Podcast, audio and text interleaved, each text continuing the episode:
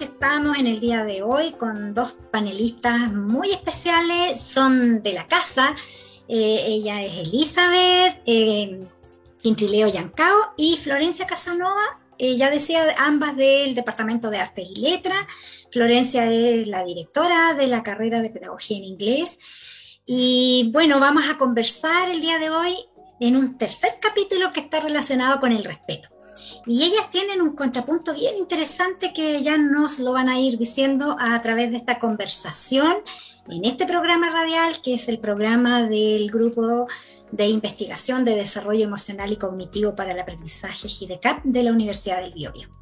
Bienvenidas chicas, un gusto tenerlas aquí, eh, de verdad que creo que va a ser una conversación muy enriquecedora y que bueno, esperemos dar ahí con el ancho con toda esta conversación que vamos a tener. Eh, si quieren decir algunas palabras iniciales antes de empezar la conversación, Elizabeth, eh, puedes decir. Hola, buenos días. Nelly. Buenos días, Florencia. Gracias por la invitación. Eh, de la profesora Nelly Lagos como directora del grupo GIDECAP. Agradecemos su consideración para incluirnos en, esta, en este diálogo en torno a una temática tan importante para la sociedad y que es una temática que no pasa en ningún momento de moda, es algo que tenemos que todos los días ir recalcando a adultos, a niños, a jóvenes. Así que gracias por invitarme. Gracias a ti, Elizabeth, por estar aquí. Eh, Florencia, eh, ¿alguna cuestión que quieras decir? Y también me sumo, me sumo a, a, dar las gracias por, por la invitación a participar en de hablar sobre este tema tan relevante, ¿no es cierto?, eh, que está además muy en boga ahora en la actualidad, porque el respeto, bueno, implica, eh, es un término bastante amplio, pero que necesita trabajarse, ¿no es cierto?, eh, siempre.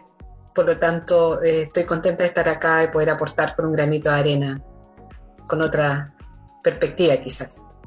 Sí, eh, justamente vamos de inmediato, Florencia, a esa perspectiva de la que hablas, porque eh, hasta mm, la vez anterior que hablamos acerca del respeto, cómo fomentarlo en la escuela, cómo, mm, cómo generar ese respeto, eh, siempre estamos pensando en los adultos, entre los adultos.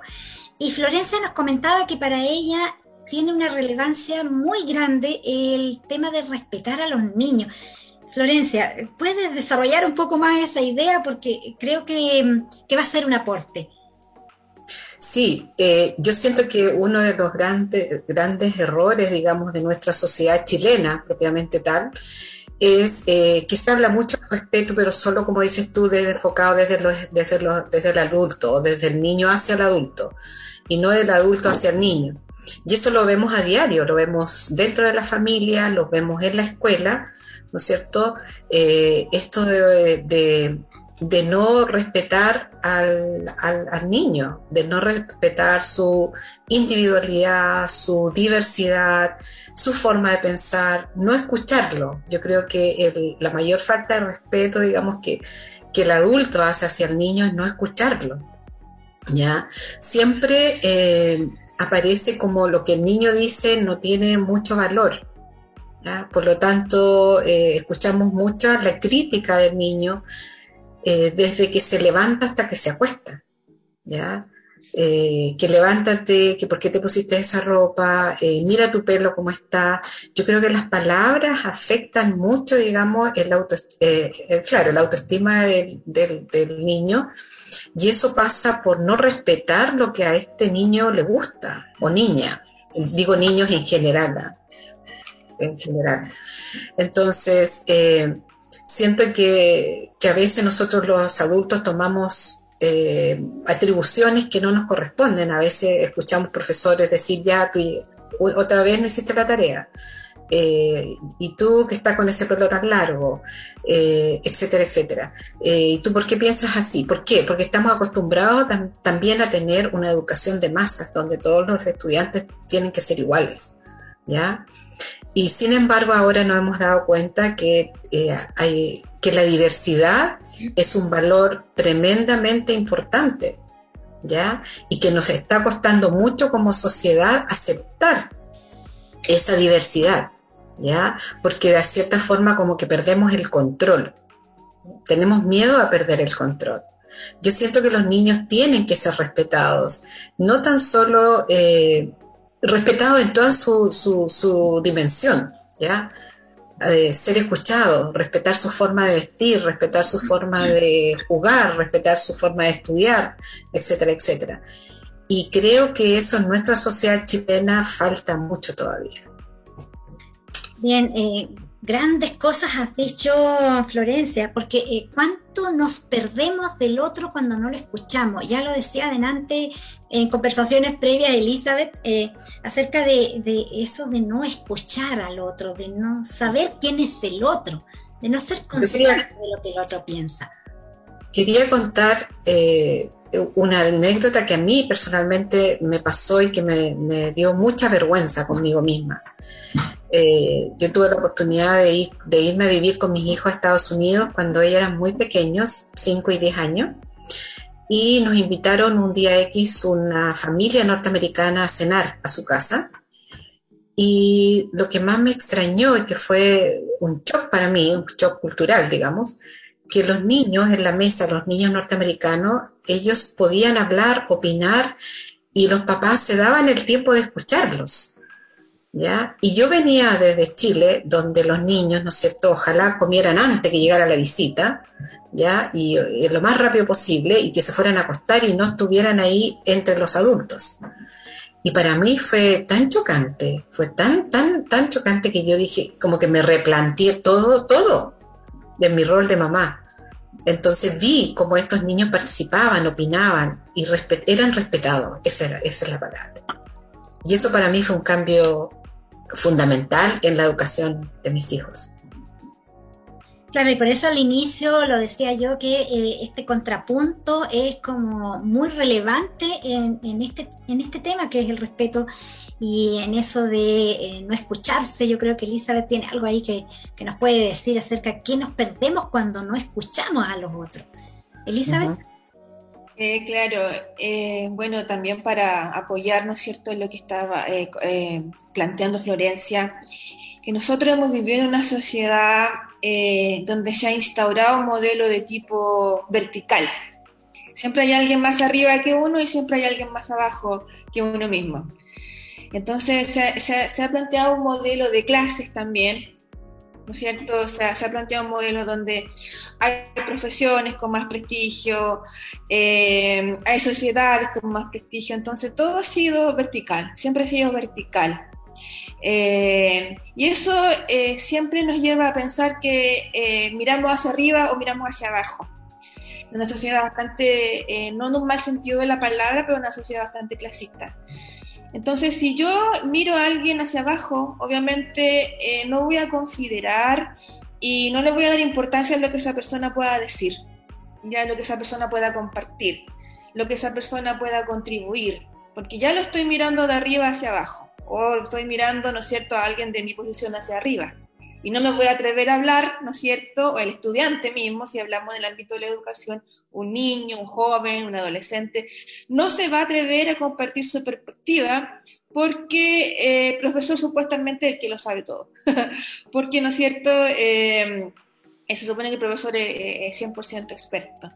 Entonces tenemos esta mirada eh, vertical, tenemos esta mirada en que eh, a tener esta mirada vertical, no consideramos ni, le damos importancia a, a, nuestro semejante. Eh, y todas las personas, ¿no es cierto? Todas las personas, eh, independientemente de su background, desde su, su background eh, no sé cómo se dice background, profesora Florencia, ¿me ayuda con eso?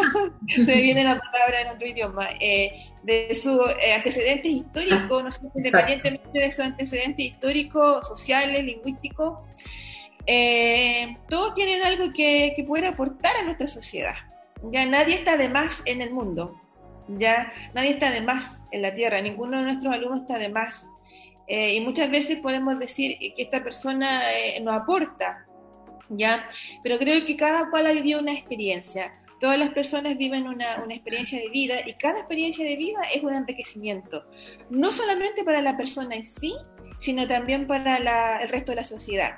Y en la medida que nosotros compartimos nuestras experiencias, en la medida en que nosotros eh, escuchamos las experiencias de los demás, eso también nos puede servir a nosotros. ¿Ya? O sea, eh, si, Florencia, si Nelly, si mi estudiante, si mi familia, si mi vecino le pasó algo, eso también me puede de alguna manera contribuir a mí a algún aprendizaje. Por lo tanto, eh, considero que el escucharse es un aprendizaje. ¿ya? Una escucha activa de lo que el otro está diciendo, poner atención a lo que el otro está diciendo. Eh, eso también constituye una forma de aprendizaje. No solamente lo que podemos leer en los libros, eh, no solamente lo que podemos googlear, no solamente lo que bajamos de internet, sino que las experiencias de vida de cada persona, en la medida que nosotros le ponemos atención, nos pueden contribuir a, a todos y cada uno de nosotros. Por eso es tan importante para mí escuchar. Siempre escuchar atentamente y luego, ¿no es cierto?, yo poder plantearme. Pero estamos en una sociedad, ¿no es cierto?, donde nos gusta que nos escuchen a nosotros. O sea, que nos pongan mucha atención a nosotros. O sea, es como un egoísmo en el fondo donde eh, yo quiero que me escuchen, siempre quiero que me escuchen, pero nunca me doy el tiempo, nunca me doy la paciencia de poder escuchar qué le pasa a mi semejante, qué le pasa a mi estudiante, qué le pasa a estos jóvenes, qué es lo que está sucediendo. Y en la medida que lo escuchamos vamos descubriendo, cada uno de nosotros va descubrimos qué es lo que está pasando y encontramos explicaciones muchas veces eh, de algunas problemáticas que enfrentamos. O sea que perdemos mucho, Elizabeth, cuando no escuchamos. Florencia, ¿ibas a decir algo? Sí, está eh, eh, buen punto lo que tocó eh, Elizabeth sobre la verticalidad. Yo creo que la verticalidad también es poder, ¿no es cierto?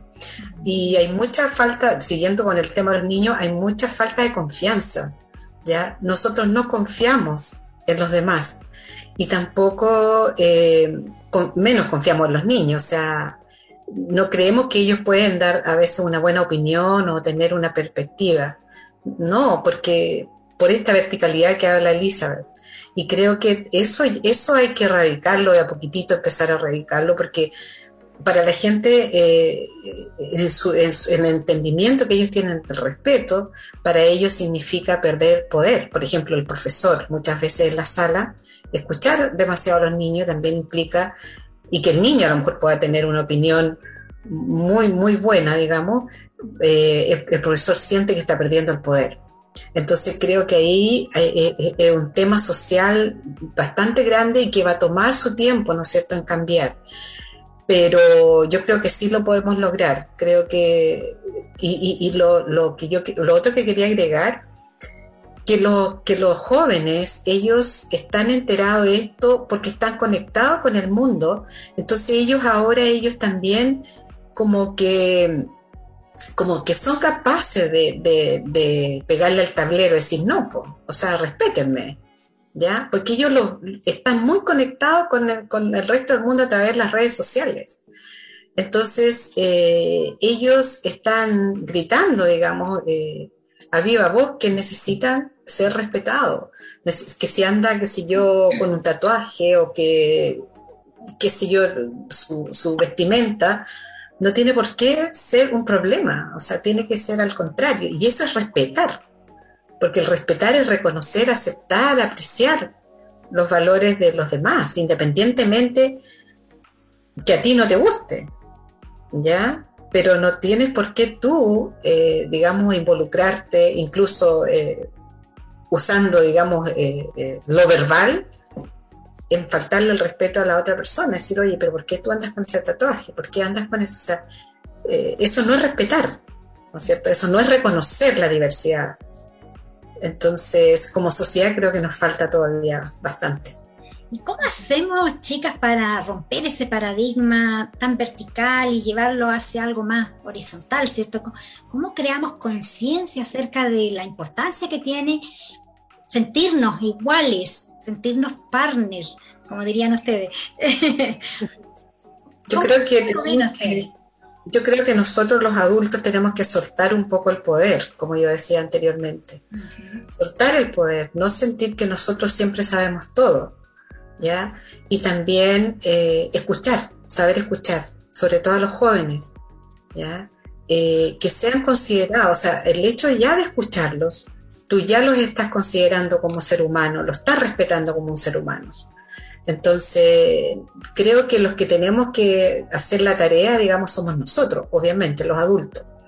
¿ya? Y en la medida que nosotros vayamos educando hacia eso, eh, al, que el niño eh, o el joven sea respetado, ellos también van a reproducir esa forma de, actuar en el futuro.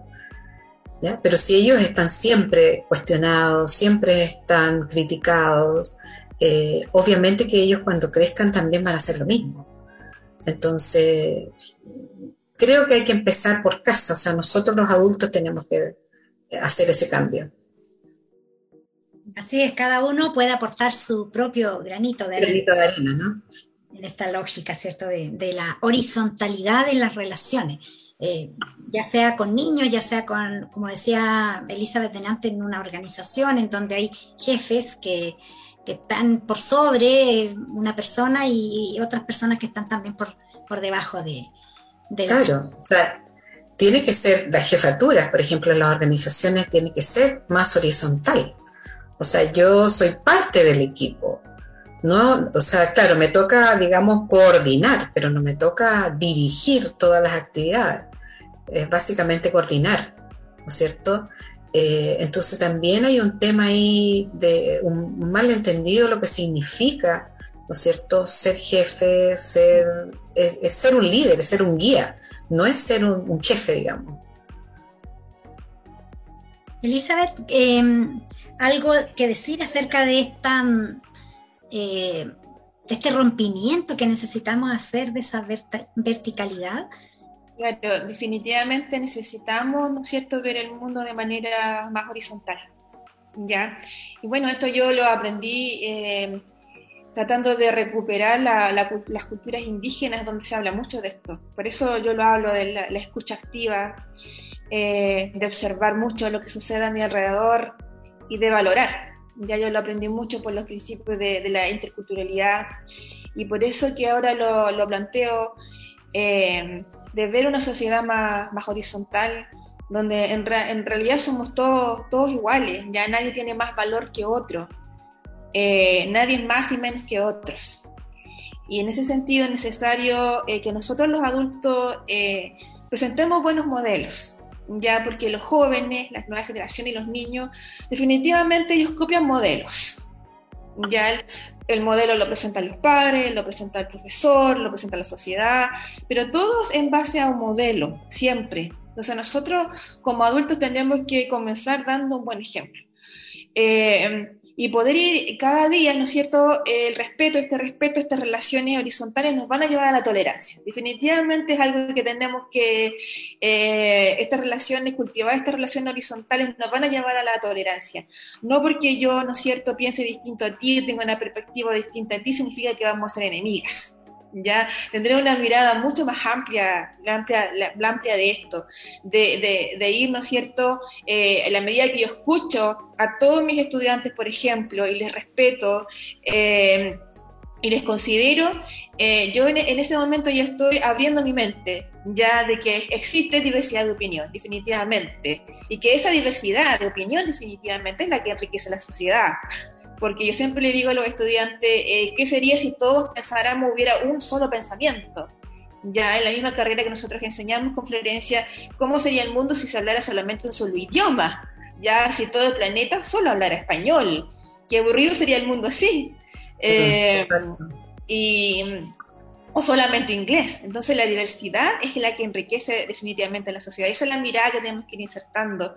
Y quiero eh, vincular esto a lo que sucede hoy en día, hablando de los ejemplos, hablando de que nosotros como adultos lo que sucede actualmente, por ejemplo, en el ámbito político, ahora mismo que estamos frente a unas elecciones, donde yo a veces veo los debates y cómo los candidatos eh, se atacan el uno con el otro sea, nadie es capaz de autodefenderse con sus argumentos, con sus propuestas, con su innovación, con su visión sobre la sociedad chilena, qué es lo que queremos para el futuro, sino que los debates se van solamente en atacarse el uno con el otro.